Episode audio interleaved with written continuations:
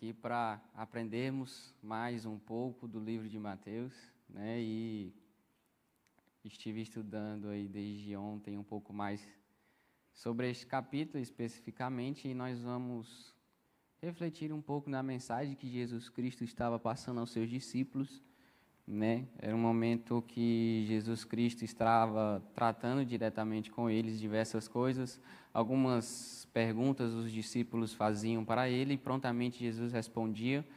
E em determinado momento, Jesus observava os discípulos com suas indagações, observava eles se movimentando e o próprio Jesus, já de prontidão, falava algumas coisas para eles.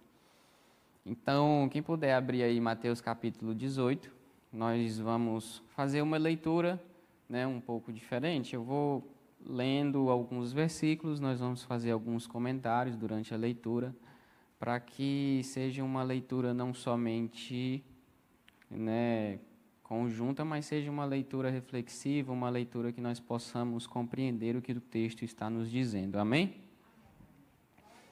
A minha versão é um pouco diferente, então, como vocês puderem acompanhar aí, é, o texto vai estar tá um pouco distinto, mas a gente vai conseguir compreender aquilo que Jesus quer falar para nós hoje.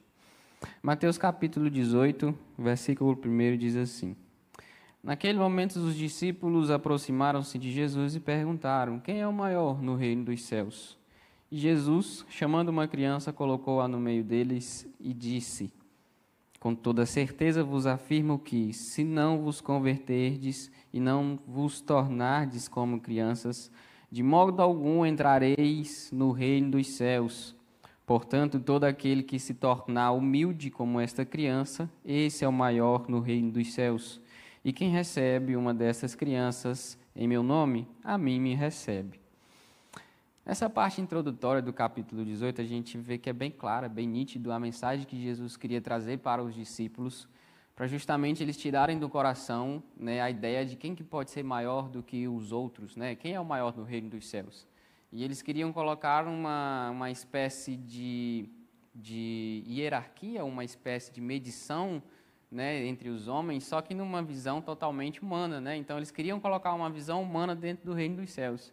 Só que como nós sabemos, a visão eterna não é a visão nossa humana, não é nossa visão secularizada.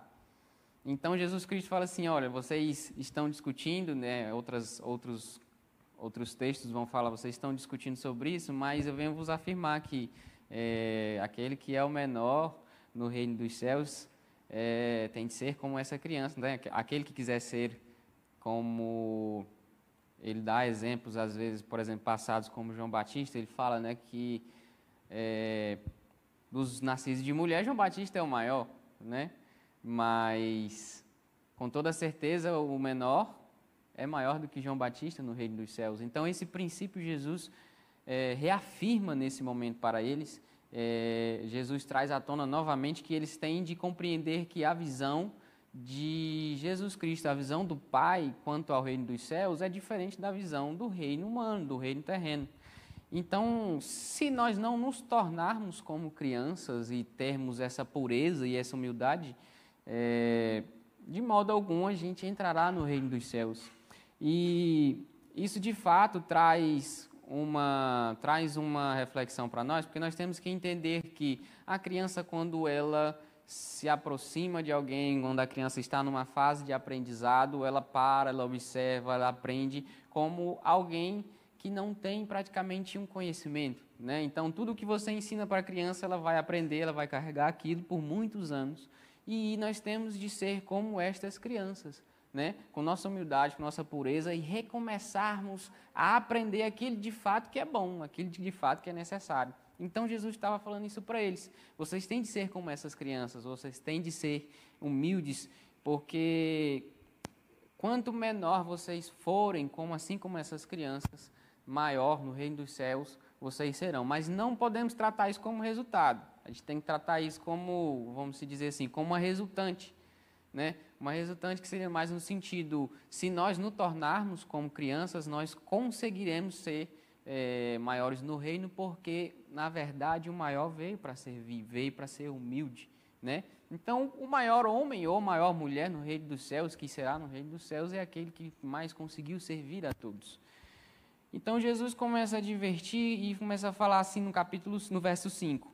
E quem recebe uma dessas crianças em meu nome, a mim me recebe. Aí no verso 6, ele começa a fazer algumas admoestações. Ele fala assim: Entretanto, se alguém fizer tropeçar um destes pequeninos que crê em mim, melhor lhe seria amarrar uma pedra de moinho no pescoço e se afogar nas profundezas do mar. Ai do mundo por causa das suas ciladas. É inevitável que tais ofensas ocorram, mas infeliz da pessoa por meio da qual elas acontecem. Sendo assim, se a tua mão ou teu pé te fizerem cair em pecado, corta-os e lança-os fora de ti pois é melhor entrares na vida mutilado ou aleijado do que tendo as duas mãos ou os dois pés e seres atirados no fogo. Se um dos teus olhos te faz pecar, arranca-o e lança-o fora de ti, pois é melhor entrares na vida com um só olho do que tendo dois e seres lançados no, no fogo do inferno. Aí na, na, no verso 10 ele já entra na parábola da ovelha perdida e ele faz uma espécie de conclusão, né? A minha versão fala assim: "Tende todo cuidado para que não desprezeis a qualquer destes pequeninos, pois eu vos asseguro que seus anjos nos céus veem continuamente a face do meu Pai celestial, porque o Filho do homem veio para salvar o que se havia perdido." Aí Jesus faz uma indagação: "Que opinião tendes? Se um homem tiver cem ovelhas e uma delas se desgarrar, não deixará eles noventa e nove nos montes indo procurar que se perdeu?" E se conseguir encontrá-la com toda certeza, vos afirmo que maior contentamento sentirá por causa desta do que pelas noventa e nove que não se extraviaram. Da mesma maneira, vosso Pai que estás nos céus não deseja que qualquer destes pequeninos se perca. Então, se a gente começar a compreender esses dois momentos que Jesus fala, né, é inevitável que as ofensas deste mundo ocorram, infelizmente, algumas pessoas vão se deixar levar por alguns pensamentos que vão é, é, atrapalhar a caminhada dessas pessoas, né? estes pequeninos da qual Jesus se refere.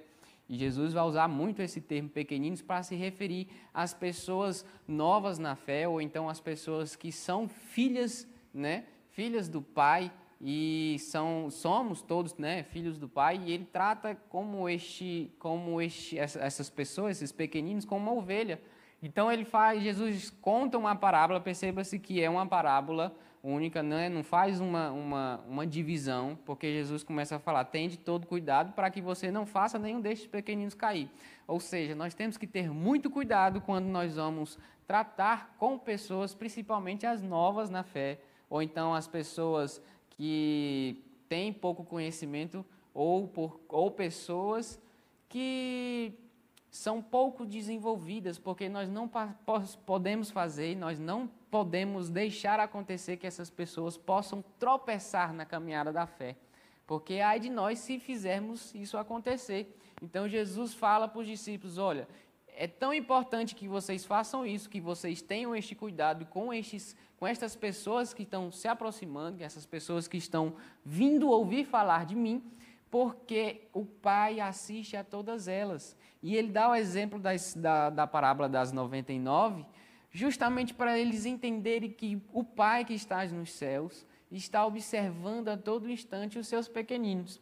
Então, ele percebe que se uma das ovelhas se extravia, ele vai atrás para buscar. Né? Então, Jesus Cristo fala aos discípulos: olha, tomai cuidado com todos, não somente com uns ou pelo número da quantidade que tem, mas preocupai-se com todos. Né? Porque se um se extraviar, nós temos que ir buscar, temos que ir atrás dessas, dessa única ovelha. E Jesus traz essa importância de que, se nós somos todos filhos dele, somos um só, vivemos uma unidade nele, então nós temos que nos preocupar quando uma sai. Né? Quando uma acaba tropeçando, quando uma acaba desistindo da sua carreira, ou então quando uma encontra-se fraca na caminhada da fé. Então nós temos que nos atentarmos para isso, porque a gente não pode desprezar estes pequeninos. Inclusive, em outra passagem, Jesus Cristo vai falar mais na frente, é, Mateus 22, exatamente daqueles que cuidaram dos pequeninos. Né? Então, Mateus 22 ele vai tratar aquele que cuida desses pequeninos, a mim fizestes. Né? E aqueles pequeninos que tu desprezastes, a mim tu desprezastes. Então a gente tem que compreender que o texto de Mateus como um todo, ele traz alguns, algumas palavras que nós temos de ter atenção. E pequeninos é uma palavra que nós temos que observar quantas vezes Jesus usou, porque ela é muito importante na caminhada cristã.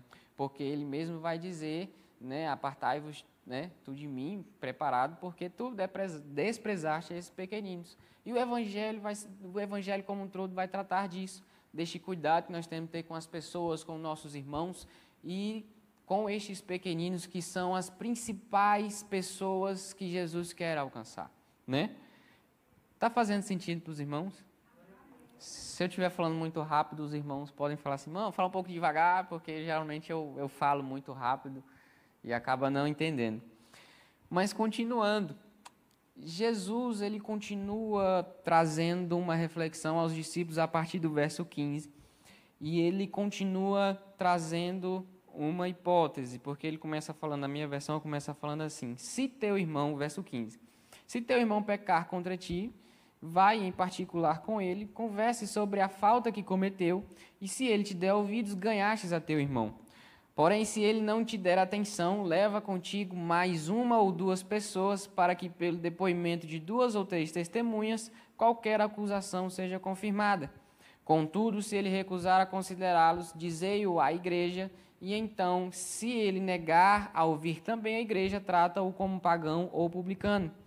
Com toda certeza vos asseguro que tudo que ligardes na terra terá sido ligado no céu, e tudo que desligardes na terra será desligados no céu.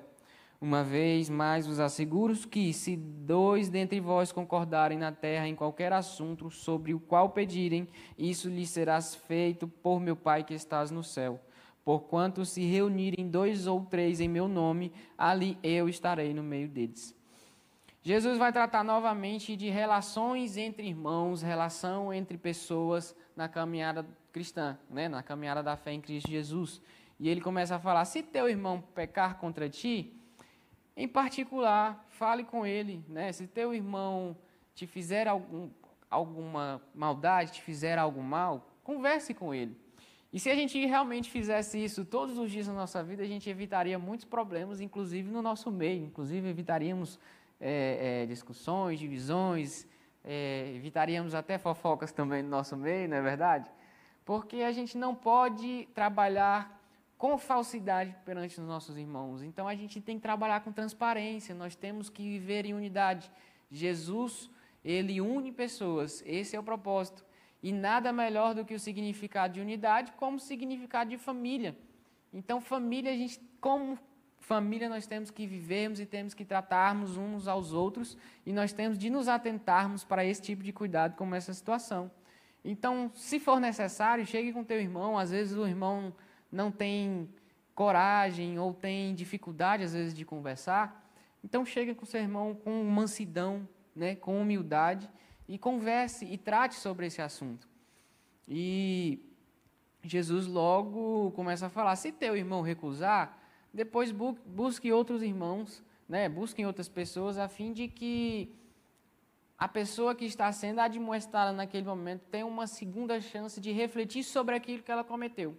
Né? Então Jesus denota aqui para a gente um cuidado muito grande que ele tem quando nós erramos, né? quando nós falhamos. Então Jesus nos avisa uma, duas e ele avisa três vezes, até mais, se necessário, justamente para a nossa transformação e transformação dos irmãos como igreja, para que nós possamos viver em unidade.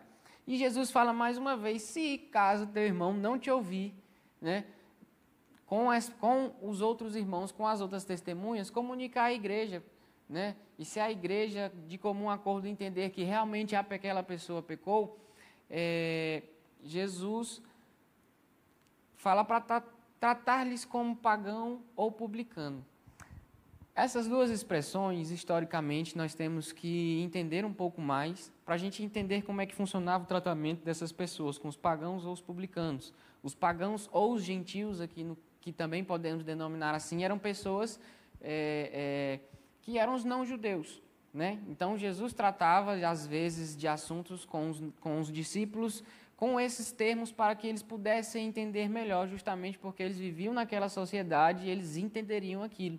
e os não pagãos, os gentios, eram tratados de uma certa forma um pouco diferente né, do que o povo de Deus, do povo de Israel e o povo judeu.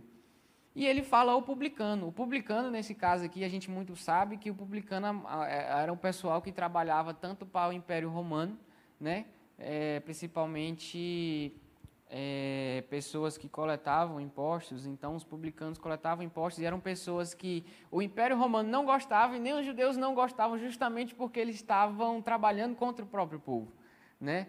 Então eram pessoas que nem um lado da sociedade nem o outro gostavam de ter como companhias. E de fato Jesus traz essa comparação, mas não para que eles afastem essas pessoas que não reconheceram ou que não foram renovados no seu entendimento acerca do pecado que cometeu, mas sim para que eles possam refletir, para que eles possam pensar. Então Jesus vai trazer essa reflexão para eles, para que eles tenham cuidado quanto a isso, né? Para que quando for necessário admoestar alguém que faça uma, duas, três vezes e de formas diferentes, e se não der certo, que a gente possa fazer com que os irmãos reflitam, né? que as pessoas reflitam naquilo que as pessoas fazem de errado. Qual é o filtro e qual que é o parâmetro para nós falarmos sobre isso? É justamente as escrituras. Né? Tudo aquilo que vai contra as escrituras, nós temos que chegar aos nossos irmãos e falar assim, olha irmão, não é bem por aí o caminho. Né? O caminho é por aqui, as escrituras dizem isso. E nós temos que trabalhar com as Escrituras. Toda vez que nós formos admoestar alguém, vamos trabalhar com as Escrituras e não com o pensamento do mundo.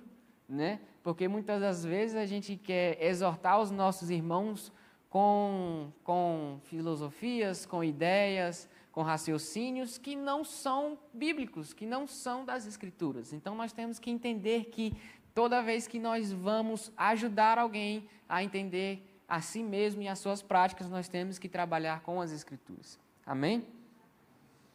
Jesus continua conversando com os discípulos e Pedro faz né, uma pergunta que está no verso 21.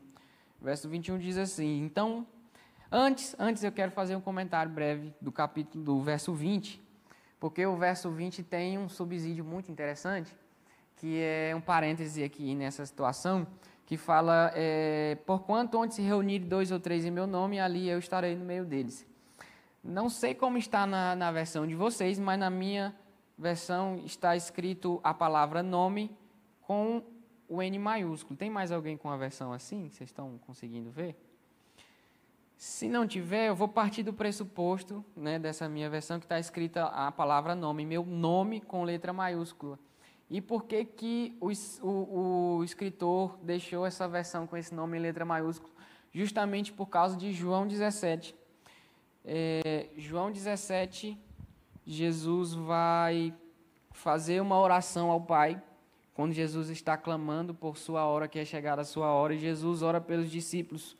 E no verso 6, a oração de Jesus, aqui na minha versão, está escrita assim: E eu revelei o teu nome que também está em N maiúsculo, né? Aqueles que o mundo, aqueles que do mundo me destes, e eles eram teus, tu os confiaste a mim, e ele tem obedecido a tua palavra. E aí Jesus no verso 10 fala assim: Tudo que tenho é teu, e tudo que tens é meu, e nele sou glorificado. Verso 17 de João, verso 10 de João 17. E Jesus vai continuar falando assim no verso 11: Agora não ficarei muito mais no mundo, mas estes ainda estão no mundo e eu vou para ti. Pai Santo, protege-os em teu nome. Teu nome aqui está escrito também as iniciais com maiúsculo, o nome que me deste para que sejam um, assim como somos um. Então observe que Jesus vira para o Pai e fala assim: Tu que me deste esse nome, né? Tudo que tem é teu e tudo que tu tens é meu. E tu me destes esse nome, e com este nome eu clamo a ti para que tu cuide destes, né? Para que tu cuide destes, destes discípulos. E a gente observe que o nome de Jesus Cristo tem poder para tudo. Um nome que está acima de todo nome. Um nome que tem poder para curar, tem poder para libertar, transformar e salvar.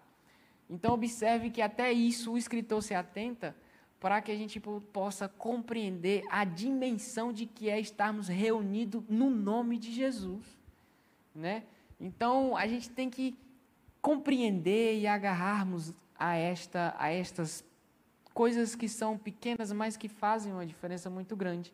Então, o nome de Jesus, Jesus esvaziou da sua glória, recebeu tudo do Pai, e nessa oração que ele faz pelos discípulos e pelas pessoas, ele fala justamente isso.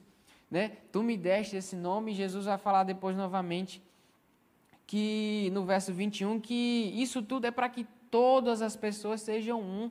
Então, nós temos que aprender com Jesus como ele é um com o Pai e com o Espírito Santo.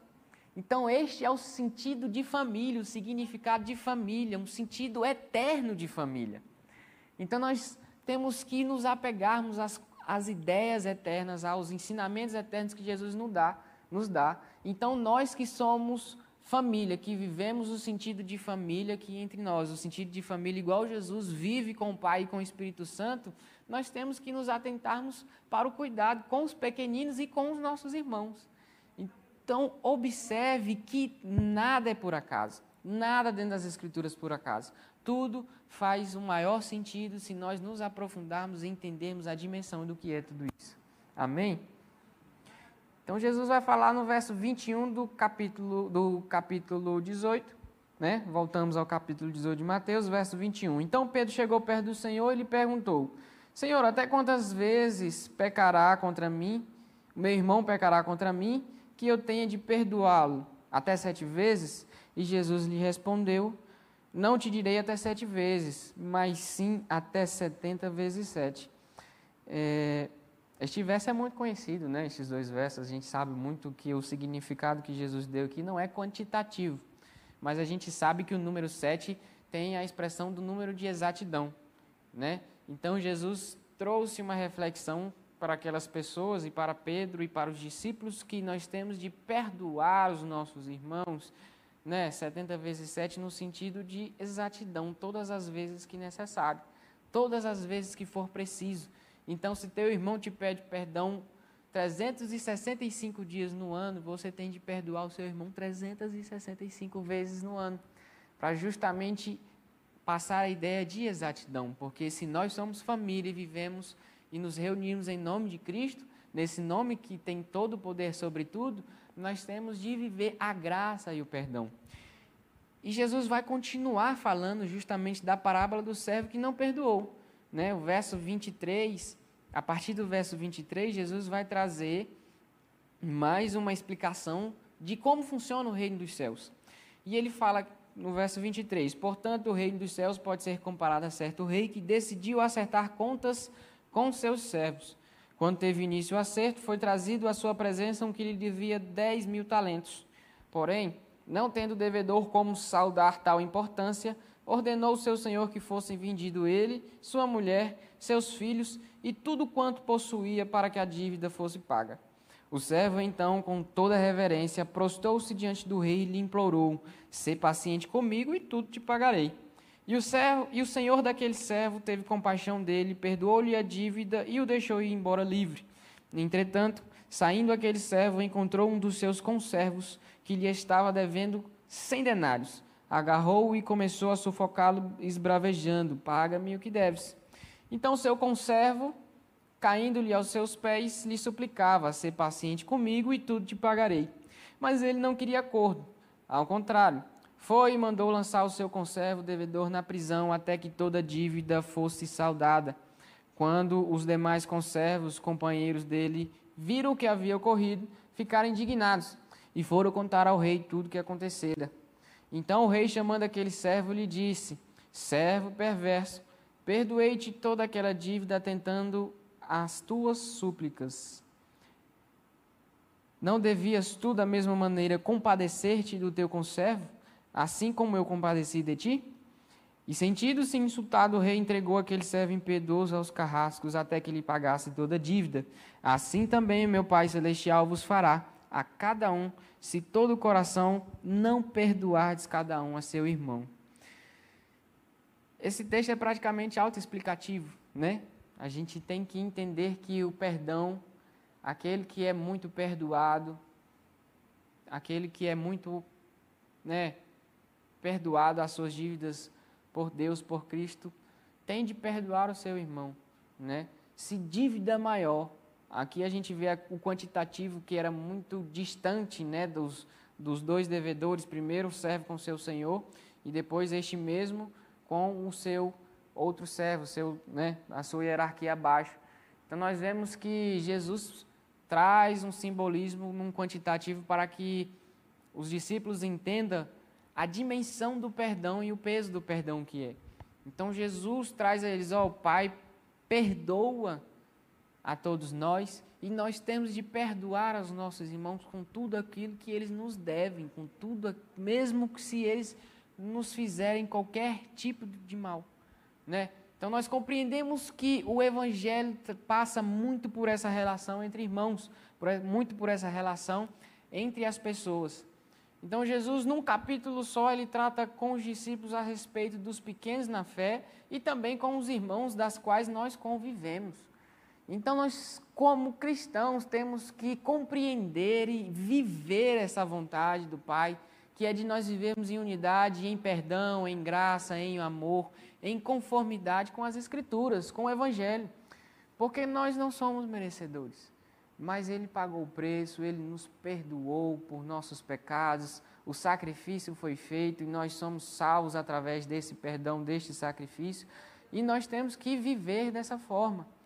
Então, aquele que é salvo, aquele que é perdoado, muito ama, muito ama o seu irmão, muito ama estas pessoas. E Jesus mesmo disse aos discípulos: Amai a Deus sobre tudo e o teu próximo como a ti mesmo. E eu gosto de me apegar ainda mais há um mandamento que Jesus deixa quase no final é, para os discípulos. Jesus vira e fala para eles assim: E um novo mandamento vos deixo, que amai aos vossos inimigos e amai aos vossos seus irmãos, assim como eu vos amei. Então, se necessário, a gente tem de morrer pelos nossos irmãos, sacrifício pelos nossos irmãos. Então, o perdão, ele é um tipo de sacrifício, aplicando para nós hoje, o perdão é um sacrifício necessário, né? Abstermos do nosso ego em favor do nosso irmão que pecou, ou que caiu, ou que falhou conosco. Então, nós temos que entender que o Evangelho se trata disso. Aquele que quiser ser maior no reino dos céus, que seja como uma criança pura e humilde, e que perdoe com pureza, que perdoe com amor, que perdoe com graça. Porque nós temos que viver de acordo com o Evangelho. É necessário que nós compreendamos este espaço do Evangelho. E Jesus traz todas essas comparações, traz todas essas parábolas para que a gente consiga compreender a dimensão do quanto isso é gracioso, do quanto isso é maravilhoso, né? E nós temos que abandonar este pensamento do mundo né? Não podemos pensar como o mundo pensa de que ah, não vou perdoar porque o irmão fez algo errado comigo ou porque ele sabe que fez errado e não quer vir falar comigo, enfim. Os ensinamentos de Cristo não são esses. Os ensinamentos de Cristo é perdoai-vos, amai-vos uns aos outros, assim como eu vos amei. Porque assim o Pai celestial vos fará, né? Cada um de todo coração perdoando a seu irmão. Então, que nós possamos compreender este capítulo, este capítulo de Mateus, o capítulo 18, que ele entre em nossos corações e que nós vivamos. O evangelho ele tem de ser vivido antes de ser pregado, né? Às vezes nós pregamos verdade, mas nós não vivemos a verdade. Então nós temos de viver a verdade e assim vivendo a verdade faremos os discípulos né? Perdoando os irmãos, os outros verão que a graça é maravilhosa ao ponto de perdoar tudo aquilo que fazemos. Inclusive em nós que somos homens corruptíveis, se temos graça, se temos o amor, o evangelho em nós, se temos Jesus Cristo em nós, assim nós damos esses frutos, os frutos do perdão, da mansidão, né? E os frutos do Espírito como um todo. Amém? Que Jesus venha abençoar todos vocês. Muito obrigado pelo convite que foi nos feito, muito feliz.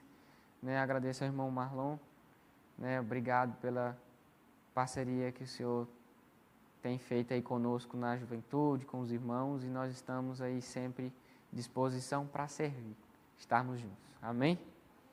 Irmã Rejane, essa pessoa maravilhosa, que a gente ama de coração. Né? Muito obrigado. Glórias a Deus. Irmãos, eu fico, eu sou apaixonada. Apaixonada pela juventude,